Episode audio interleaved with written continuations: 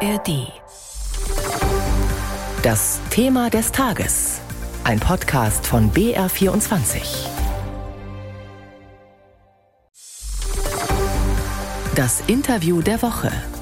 Ein Podcast von BR24.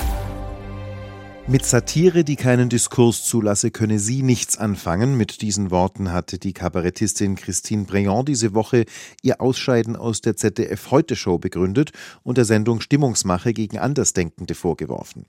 Ist Satire heute tatsächlich zu ideologisch aufgeladen? Hat sie ihren Diskursraum verloren? Darüber hat Maximilian Sippenauer im BR24-Interview der Woche mit dem Comedian und Social-Media-Star El Hotzo gesprochen. Seine satirischen Posts lesen auf Instagram rund 1,3 Millionen Menschen, auf Twitter sind es nochmal 600.000. Sebastian Hotz, wie El Hotzo mit bürgerlichem Namen heißt, hat auch einen Podcast und es mit seinem Debütroman Mindset gleich auf Platz 2 der Spiegel-Bestsellerliste geschafft. Sebastian, bevor wir gleich so ein bisschen ins tagessatirische Geschehen einsteigen, kurz nochmal zu den letzten Monaten. Du hast ja Anfang des Jahres dein Buch veröffentlicht und ich glaube, man könnte sagen, du warst vermutlich in diesem Halbjahr der meist interviewte 27-Jährige Deutschlands.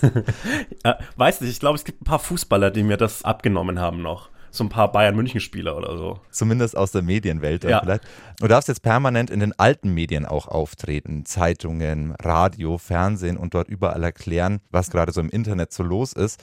Wie ist denn das für dich? Macht dich das stolz, jetzt so eine Art digitaler Altenpfleger für Deutschland zu sein? Oder hast du Angst darüber, so ein bisschen die Glaubwürdigkeit bei deinen jungen Followern zu verlieren? Ich, ich krieg da sehr viele liebe Worte und so viel so Schulterklopfer, weil es ist ja keine Verachtung, die zumindest meine, meine Followerschaft gegenüber den alten Medien hat, sondern so ein belächelndes, naja, das gibt's auch noch. Schön, dass es so ist. Die Kredibilität habe ich natürlich als Internetpunk längst verloren, aber wenn ich mir die anderen Internetpunks Deutschlands anschaue, dann ist das vielleicht auch ganz gut so. Deinem Alter nach stehst du an einer interessanten Grenze, also soziologisch gesprochen genau zwischen Millennials und Generation Z. Spürst du da einen generationellen Unterschied, was Themen, Humor oder Plattform anbelangt? Ich kann als junger Millennial das gar nicht so gut beurteilen, weil ich einfach keinen Kontakt zu 15, 16, 17-Jährigen habe, was auch ganz gut ist. Ähm, ich glaube tatsächlich, dass die große generationale Grenze da zwischen Instagram und TikTok besteht und dass es natürlich ein anderes Humorfeld, das es dazu besteht Spielen geht. Aber ich glaube, am Ende sind Generationengrenzen auch einfach nur Dinge, die man sehr künstlich erhöht, damit man geile Kolumnen-Themen hat, die man besprechen kann für die, die deine Tweets nicht kennen, du machst gar nicht so die ganz klassischen Karlauer, sondern meistens sehr bittere und lakonische Beobachtungen. Ich glaube, einen würde ich kurz vorlesen.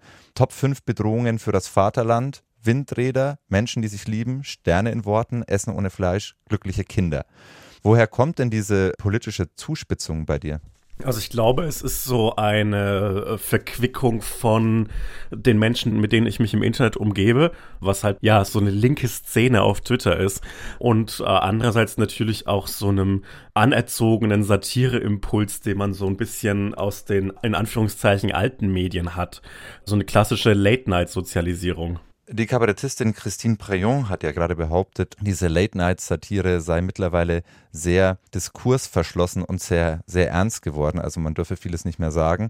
Deine Karriere beschränkt sich ja jetzt auch nicht nur auf Twitter. Da schreibst noch immer für das Magazin Royal von Jan Böhmermann als Autor, also damit im Endeffekt auch fürs ZDF und den Sender, den die Kabarettistin jetzt auch angegriffen hat. Wie schätzt du ihre Kritik denn ein? Tut sich Satire in diesen Sendungen tatsächlich schwer, diskursoffen zu sein? Also ich teile durchaus ein bisschen allgemeine Kritik gegenüber der Heute-Show, weil die Heute-Show einfach wirklich gar nicht meine Humorfarbe ist. Aber ich glaube, dass man es sich sehr einfach macht, wenn man einfach behauptet, dass die öffentlich-rechtlichen Satiresendungen irgendeinem Mainstream hinterherlaufen würden, weil das meiner Einschätzung nach und meinem Erleben nach überhaupt nicht so ist. Es sind sehr, sehr bürgerliche, und das meine ich durchaus im negativen Sinne, Sendungen, die überhaupt kein Umerziehungspotenzial haben und in denen halt einfach, zumindest im Fall des ZDF-Magazins, junge AutorInnen Texte schreiben, von denen sie überzeugt sind und die dann durch die Zahnräder der ZDF-Redaktionen und auch der Firmenredaktionen vor Ort abgeschwächt werden, äh, denen so ein bisschen der, der Biss genommen wird, aber in einer anderen Art, als die werte Satire-Kollegin das gemeint hat. Die Sendungen werden nicht auf in Anführungszeichen links gedreht, sondern sie werden halt sehr mittig und sehr bürgerlich und das finde ich aus einer ganz anderen Haltung als sie schade. Also du selbst hast nicht sowas wie eine politische Agenda beobachtet. Nein, es tut mir leid. Also es ist in öffentlich-rechtlichen Sendern schwer genug, überhaupt eine Sendung auf die Beine zu stellen.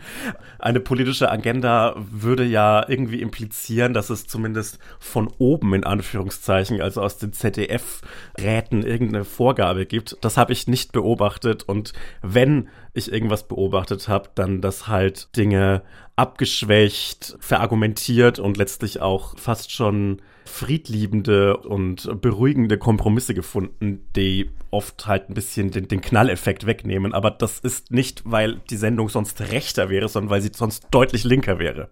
Woher kommt denn dann der Vorwurf von Frau Preyon? Den ja auch andere ältere Kollegen von dir teilen, Satire ließe keine Ambivalenzen mehr zu.